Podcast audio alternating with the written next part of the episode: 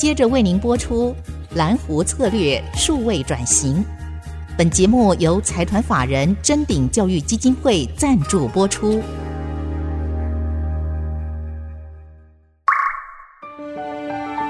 蓝湖策略数位转型，让主持人简真富与您提升决策品质与产业升级，掌握先机。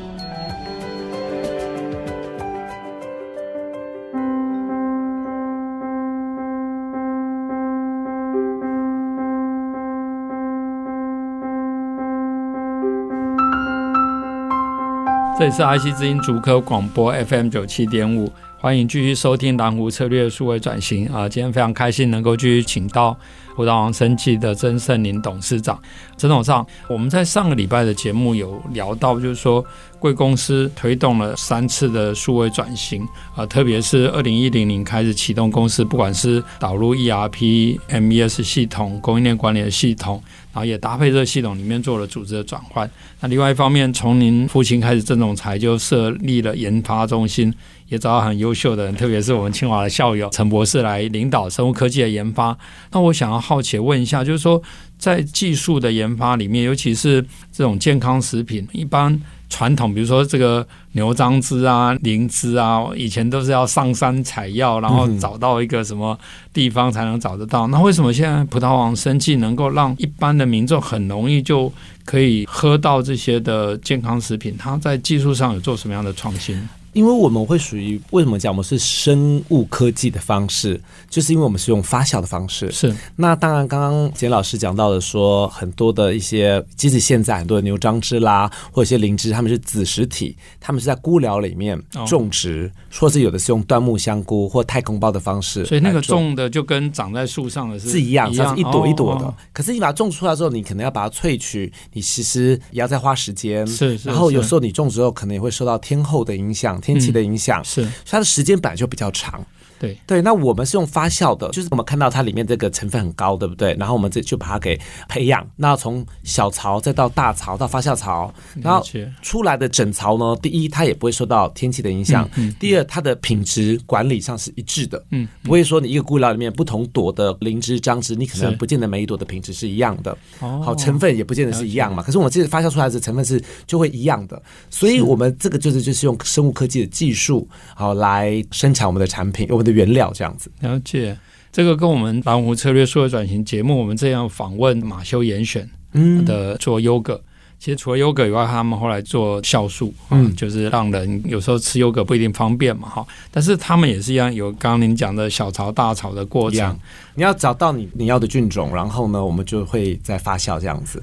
对，菌很多株不同的菌呢。对啊，可是这种因为它是活的东西，所以你在这个小到大的过程，你要去维持它的一个均值性，这个其实也是蛮蛮重要的控制。所以这个就是为什么我们的生物科技研究所这么重要，因为里面的都是一些很专业的，有博士啦、食品技师啦、营养师这些的。那大家其实本身都是这方面的经验背景，所以他们的角色非常重要。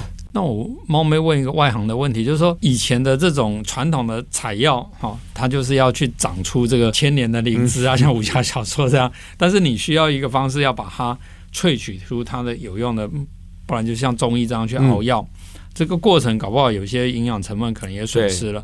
那当然现在因为没那么多可以去采的，所以有些用太空包用什么？那这个养出来的当然有时候。就不一定有那那个长白山的这些天然那 里面的这些什么微量元素让它吸收。那可是，在菌丝体里面，你怎么去确保说你养的菌丝体是灵芝里面最 critical 的菌丝？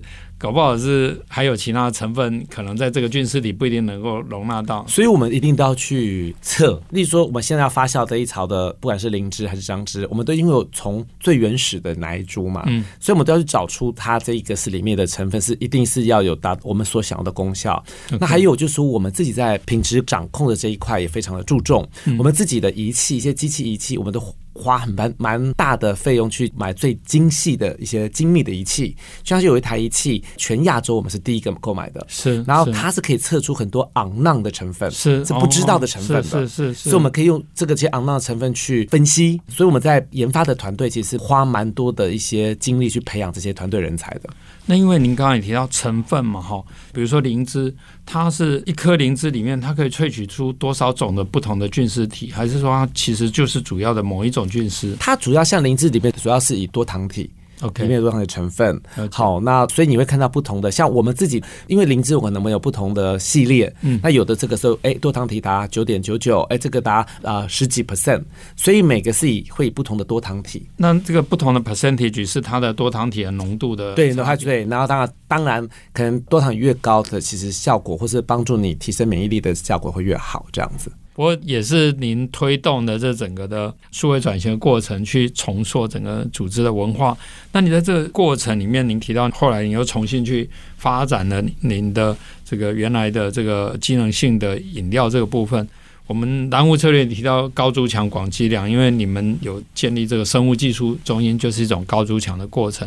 那可不可以谈一谈你怎么去广积粮？就是说你怎么样去除了开发新的产品，又在一个旧的市场里面，你又重新做了新的创新，然后让你们的产品线更均匀的扩散，这个部分可不可以分享一下？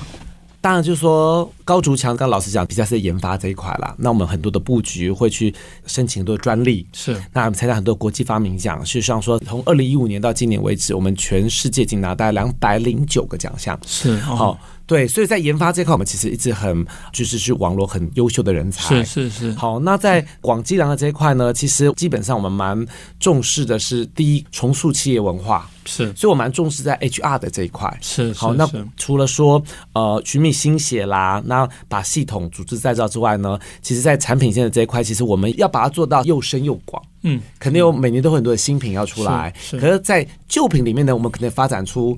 很多的分支是好灵芝，可能有不同多糖体的，可能是极品灵芝王，可能灵芝王健字号，好御级灵芝王，因为可能在不同的通路来贩售。了解。好，然后一样，我们的康贝特，那我们有一支康贝特两百 P 是比较有气的玻璃瓶。我们还个后来是做了一个黄金康贝特，是有健字号的康贝特。了解。后来我们又出了 Power 棒，是那 Power 棒后来出了新口味，是是，是。所以就是在现有的里面不停的再去呃扩展这样子。哦，好。那我们先休息一下，等下接着再请教曾董事长。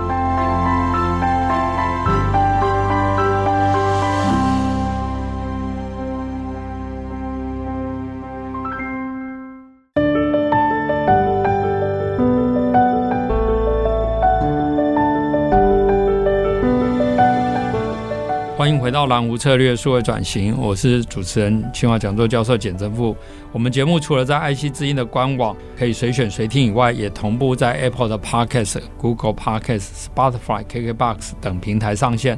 欢迎上 Podcast 搜寻蓝湖策略数位转型啊，并且记得按下订阅，才不会错过每一集的节目。那我们今天非常开心能够继续来请教普达王生技的郑董事长。董事长，您刚刚有提到，特别是您一方面推动整公司的数位转型，那另外一方面在产品的研发上面去提升你们葡萄王生技的研发的能量，然后在产品线上面，除了健康食品以外，原来的机能食品也做了重新的创新。那当然，越来越多的分众的市场，当然好处是分散风险，或是开拓不同的的 TA target 的分众市场或利基的市场。但对生产端就会造成现在数位转型的一个难题，就是你要聪明生产，少量多样。嗯。可是你们人又很少，五百多人就撑起这么大的一个集团，不同的产品线。你可不可以谈一谈你们在数位转型的过程里面，怎么让一个传统的制造业或是一个生技产品的产业，在它的工厂端、生产端也能够做到这样的少量多样、聪明生产。其实刚刚想要讲的这点，就是真的，尤其我们开始做代工以后，我们以前其实只有做普通普众的品牌，两个品牌。那两个品牌其实就比较单纯，因为产品就是这样。那几年前开始又开始做一些海外的代工。哦。那代工之后，就每个客户要的又更多元。是。而且代工又要快，因为以前普通普众是。自己的品牌，嗯，所以他们可以等，是，可是代工客户不会等的。如果没有在他时间出来，他去找别的人，对对，所以我们又要快，又要满足他们的需求，是是是。其实这一点其实还蛮。真的个机动性要很强。是，所以这点聪明生产少量多样。对，所以就是数位就是帮很多的帮忙。是，很多东西在系统里面，尤其它很复杂，因为我们现在代工客户将近一百多个，是，所以你必须要这个系统的支援非常的重要。是，好，那我们自己呢？其实当我们的机器设备都已经自动化了，嗯嗯，好，那我们的都差不多二十四小时生产。是是是，对，那二十四小时生产的方式之下，每个人都有发挥他们极大的生产力跟战斗力。是是，然后我们也会，当我们有分线啦，嗯，我们有分例说液剂线，嗯，跟胶囊线、颗粒线。那这一块其实，在排程上，我们的供应链，因为我们公司有供应链处，是，然后供应链处其实他们在生管的这块，他在做排程这块，随着调度就非常的重要。所以我觉得是运用系统的资源，那跟我们在就是我们供应链，它会排产程，嗯，那当然还有人 HR 这块要介入，是。因为你人不足的时候，像说实在在台湾，你要找到要做晚班的。人不多，是因为现在的台湾人不太想要做晚班，就是夜班，是，所以我们就会引进移工，这样子，对，所以也是因为你们的数位转型有推动那个程度，所以不管是台湾人或是移工。可能都可以来善用这样的系统，而且您刚才提到，葡萄王生技除了自有产品以外，啊、现在也接受海外的代工，这也是我觉得台湾的生技产业现在发展一个趋势，就是台湾这样的一个聪明生产或是一个智慧制造的能量，不是只有高科技产业才有，在生技产业甚至化妆品，其他产业也都有类似这样的一个能量。那当然我们在这个真理文教基金会所支持的这个蓝湖策略数位转型这个节目，我们其实也是希望。让台湾的这种智慧制造、聪明生产的能量，它可以外溢到其他产业，因为这样的话，才可以促进整个台湾产业普遍提升。如果台湾每个各行各业都有像葡萄生计，但是都是像台积电这样的获利，五百个人可以撑起很大的规模，这样的平均的产值、毛利都高，那这样的话，台湾人就幸福快乐嘛，因为每个就业都很好哈。那可是你要做到这个样子，其实它有很大一部分是公司在转型的过程里面，除了您对于内部员工的照顾，那葡萄糖生技也有很多的你的供应商，或是你本身就是生技产业。我我想董事长也特别非常重视这个 ESG 跟永续，嗯、可不可以就这个部分也跟听众朋友分享一下葡萄王生技推动在所谓的企业社会责任跟永续这一方面的一些努力？好，我们其实哦最早。大概我刚回台湾，二零一二年的时候，我们是不是就开始全面的导 CSR？是，是，是，那时候还不是。ESG 的名字还没那么 夯哦，那导 CSR，然后呢，所以我们那时候其实我们 CSR 嘛有五个范畴，一个第一个是员工关系，因为我觉得葡萄员工是企业的资产，是是，所以我们觉得是一个以人为本来出发。嗯。那当然研发创新是第二个范畴，然后因为我们是做食品的，所以食品安全也是一个范畴，然后就是环境的永续是另外一个范畴，那最后就是一个社会的公益这这一块，哦共荣的这一块。那慢慢的开始 ESG。差不多是二零一八年开始，是。那其实 ESG 本来就有包含呃 CSR 对，那当然还有公司治理。是。好，可是当然它加重了气候变迁啦，呃社会的一个永续的这一块是是，所以我们大概是从二零一八年那时候我就开始把我们的 CSR 转成 ESG。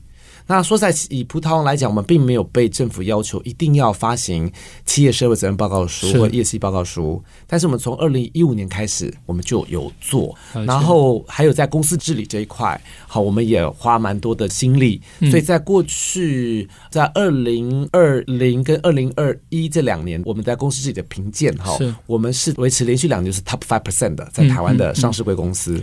是，然后我们去年的还没有出来啦，但是我们希望我们今年维持 top five percent。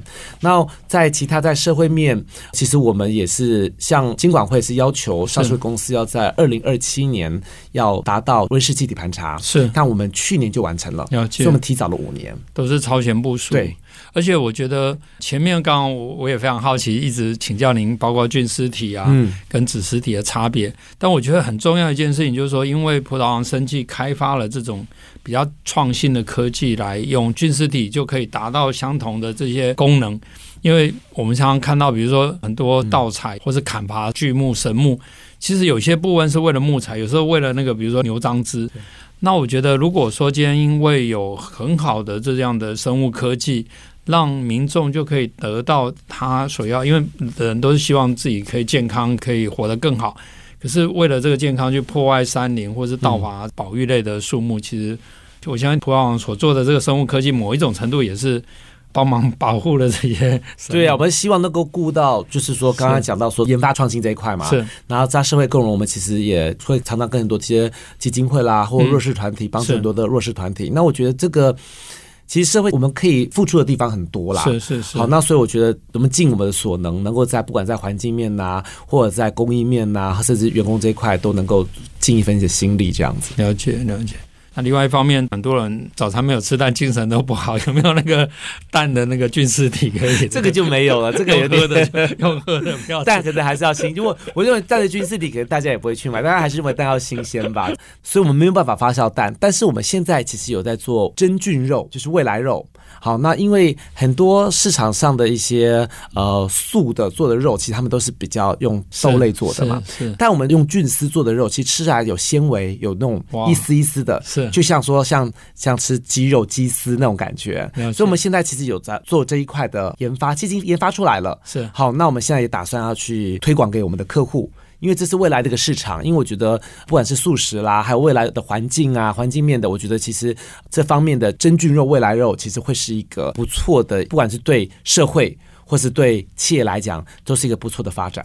而且我们可能在为了饲养动物来取得它肉的过程，其实它就会造成很多的碳排的问题。嗯。另外一个是养这些动物的环境也不一定那么人性化。当然，我们将来可以兼顾，就一种是属于大量的，然后用真菌，真菌而且是素食，对，素的。然后另外一方面就是说，你如果想要有时候吃美食，那你就可以。比较人性化的环境来饲养这些这些动物，而且我们也甚至有在研究用菌丝做的皮革。哇塞，对，然后这个其实，在我们的生物科技研究所都可以看得到。好，那我们是跟纺织工业研究所合作。哇，那我们这个葡萄王生技的未来的。第四次、第五次的转型都是让我们非常期待，而且对整个台湾、对社会、对地球的贡献应该都非常大。那我们今天的节目就到这个地方，再次感谢葡萄王生技曾董事长。好，谢谢大家，谢谢。